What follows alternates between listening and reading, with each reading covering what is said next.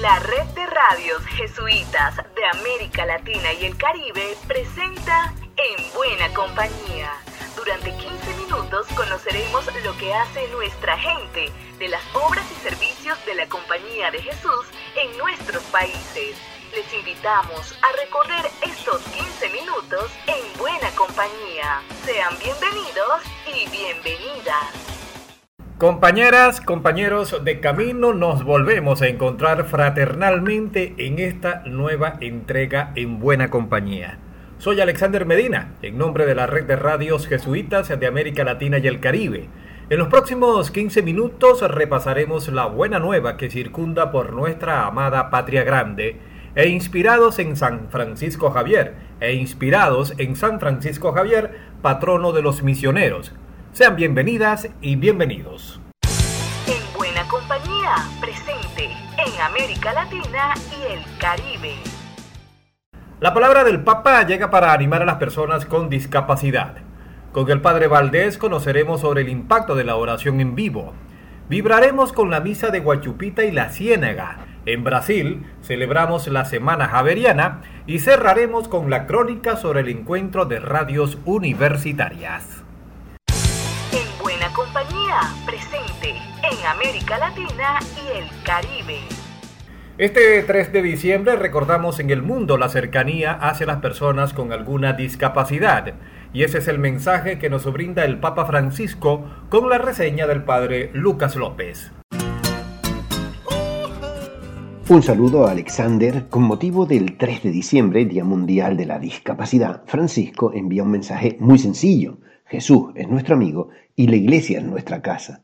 La amistad de Jesús y la vida en comunidad son a la vez un don y un desafío, un regalo y una llamada a la conversión. Pero con hondura cristiana y atentos a la realidad, el don siempre es primero y nuestra entrega es siempre posterior. Por eso Francisco nos invita a la oración, convencido de que sea cual sea nuestra condición física o psíquica, incluso cuando estamos en extrema fragilidad y desorientación, la cosa consiste en confiar y dejar hacer al Dios de la vida y del amor.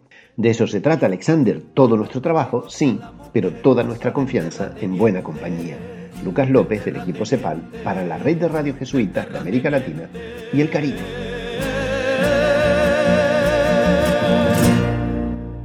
El padre Luis Guillermo Valdés de la CEPAL nos explica en buena compañía el sentido, espíritu y metodología de las oraciones en vivo en el marco del año ignaciano. Muchas gracias a la red de radios de la Compañía de Jesús en América Latina para compartir la intención de las oraciones en vivo por el año ignaciano. Eh, la Compañía de Jesús está celebrando el año ignaciano que comenzó el 20 de mayo y terminará el próximo año el 31 de julio. Queremos celebrar los 500 años de la herida de Ignacio en Pamplona y los 400 años de la canonización de San Ignacio y San Francisco Javier. Eh, esto nos hace ver que la Compañía de Jesús nació de una herida. Ignacio de Loyola vivió desde su herida en Pamplona un encuentro con Dios que cambió su vida, transformó su límite en un camino de santidad. Dios se sigue haciendo presente en nuestra historia a través de las heridas personales y sociales para curarlas, transformarlas en vida y sanación. Dios nos habla a través de nuestras heridas. El año ignaciano es una oportunidad para el cambio de vida o la conversión. Y para esto ayuda vivir desde la fe la oración, pues necesitamos la ayuda de Dios para lograrlo ya que no es fácil cambiar las actitudes y el corazón. Queremos que la oración compartida pueda dinamizar la vida del cuerpo apostólico de la CEPAL, de los jesuitas, laicos, laicas, religiosos, religiosas de América Latina para esto, entre otras actividades, se diseñaron seis oraciones para transmitir en vivo los viernes. Ya hemos lanzado tres. La primera fue con la temática de la herida de Pamplona.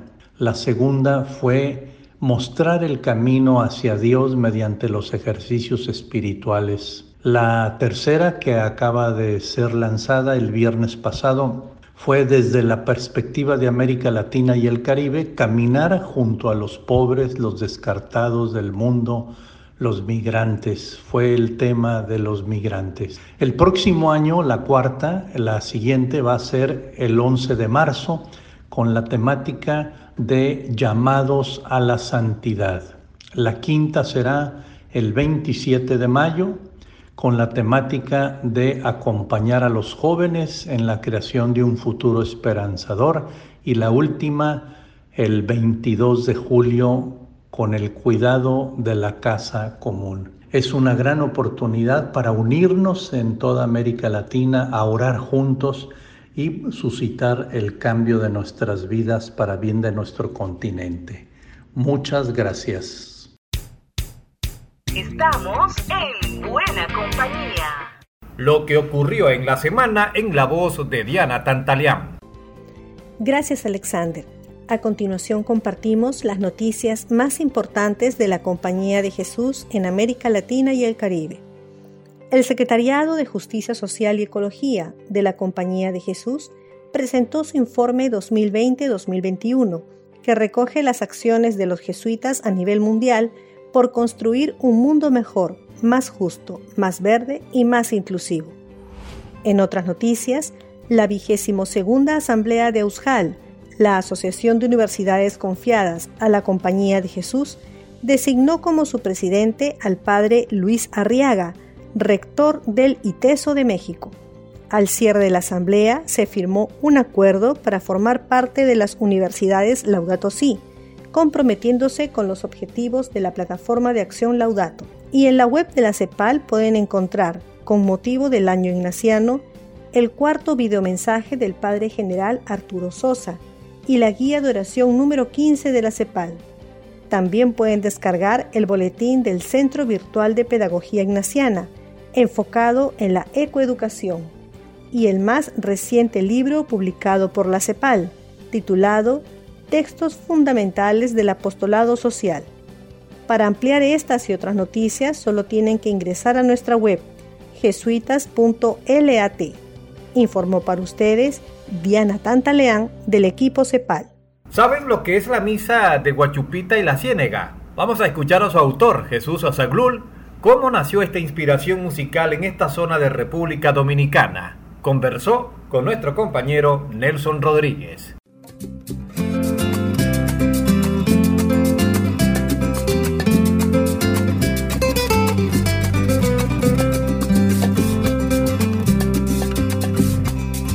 vida que se funde con mi vida, eso es la comunión. Pasas a ser parte de nosotros, nosotros de tu amor. Encuentro de toditos como hermanos, qué lindo es compartir. Me miras, yo te miro, nos miramos.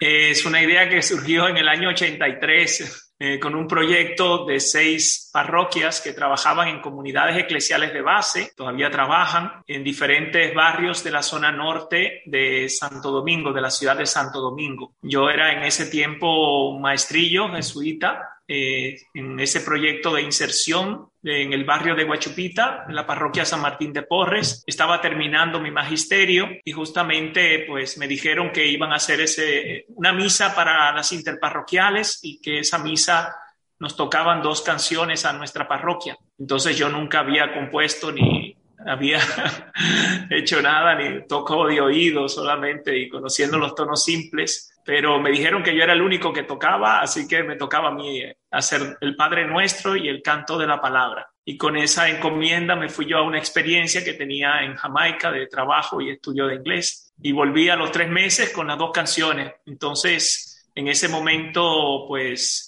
eh, me dijeron que se había interrumpido el proyecto porque las otras parroquias, menos una, no habían hecho su cometido. Y yo dije, bueno, pero ya yo hice dos, entonces si hice dos puedo hacer más. Y me quedé con ese deseo de poder hacer una misa completa del barrio. ¿Cómo llegó después a concretarse ya un álbum de 15 canciones? Pues decidimos crear como este proyecto musical, eh, como un colectivo para ir produciendo canciones litúrgicas y también de inspiración ignaciana. Me tocó cantar todas las canciones a mí en una Clara Tejeda, que es parte también del equipo del colectivo de Atamore, es una religiosa apostolina o del apostolado, una congregación originaria de Cuba, de inspiración ignaciana. Ella me acompaña en el canto del Señor Ten Piedad, que es una bachata, y ella hace también, comparte en todos los coros de las canciones. Eh, ahí en los coros también tres personas que participan, Ronald y su esposa Jenny, y Junior Félix, que hace conmigo el coro del Toma Señor y Recibe. Pero mucho, mucho de las diez primeras canciones que son las que comprenden la misa, eh, después hay otras cinco canciones que son Canto a la Virgen de la Alta Gracia. ¿Cómo desde la música de este tipo de cántico se puede contribuir a mejorar la vida? Pues la idea es que la gente descubra que desde su propio ritmo, desde su propia cultura, desde su propia experiencia de fe, puede hacer canciones y se pueden escribir y cantar canciones que recojan toda esa experiencia y toda esa vida y que son la celebración justamente de la vida, de las luchas, de las esperanzas, de la fe pues, de nuestro pueblo, de nuestro pueblo cristiano. Perfecto, muchísimas gracias, Padre. Estamos en buena compañía. Y nos vamos a Brasil, donde el Padre Laercio Lima, secretario para la colaboración Fe y Espiritualidad, nos hablará sobre la Semana Javeriana.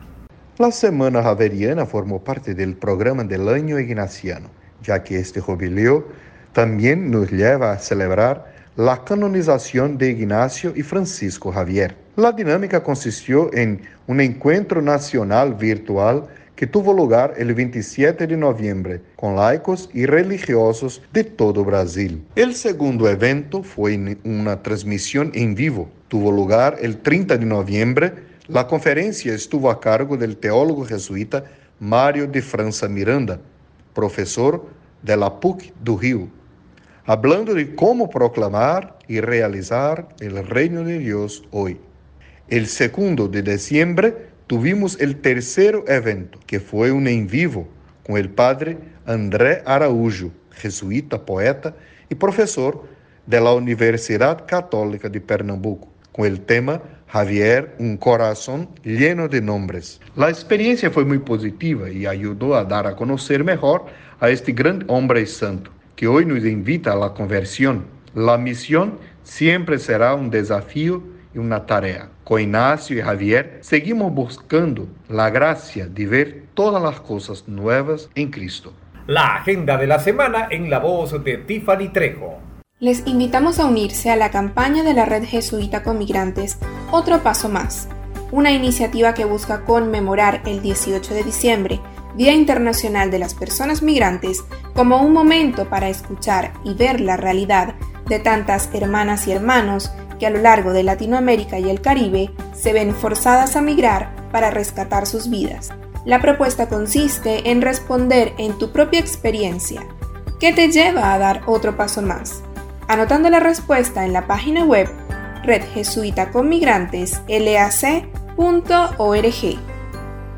Y al cierre, Alejandro Cárdenas de Radio Ibero de México nos reseña el encuentro de radios universitarias pertenecientes a la Compañía de Jesús en América Latina. Los días 10 y 11 de noviembre se realizó de manera virtual el encuentro Los retos de las radios universitarias jesuitas de Iberoamérica, con la participación inédita de 14 estaciones de radio organizadas por la red de radios jesuitas de América Latina y el Caribe. A través de tres mesas de trabajo se abordaron temas como la función social de la radio universitaria en contextos políticos adversos, jóvenes, cultura y deporte y por último los retos técnicos y de contenidos frente a la pandemia. A continuación escucharemos una serie de fragmentos de algunos de los participantes.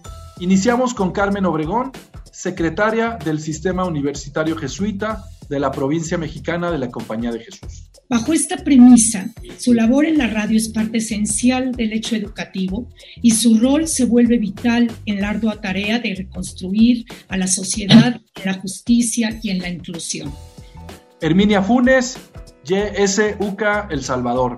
El origen de esta radio emisora está en la convicción del padre Ignacio de Yacuría. Juan Carlos Enríquez SJ, Ibero, Ciudad de México. ¿Qué le toca a la universidad? de la Compañía de Jesús. Le toca refugiar, ser santuario y cultivar. Es una instancia de pluralidad. Judith de Los Ángeles, Radio Universidad UCA de Nicaragua de la mano de varios profesores, de la mano de Radio Universidad, que nos brindó esa oportunidad que si no hubiera sido por ella, eh, este sueño no, no sería realidad. Cristian Macuset, Radio Ibero León, México. ¿Qué inquietudes tienen los jóvenes? ¿Qué intereses? ¿De qué manera exponen eh, estos temas que, les gustan o estas cuestiones que les inquietan? Sobre todo nos ha ayudado a, mantenernos con una visión eh, desde la Ciudad de México para En Buena Compañía, Alejandro Cárdenas, director de Ibero 90.9. Por mi parte, seguimos en Buena Compañía. Hasta la próxima semana. Será hasta una nueva ocasión en la que nos volveremos a encontrar en Buena Compañía, una producción de la red de radios jesuitas de América Latina y el Caribe.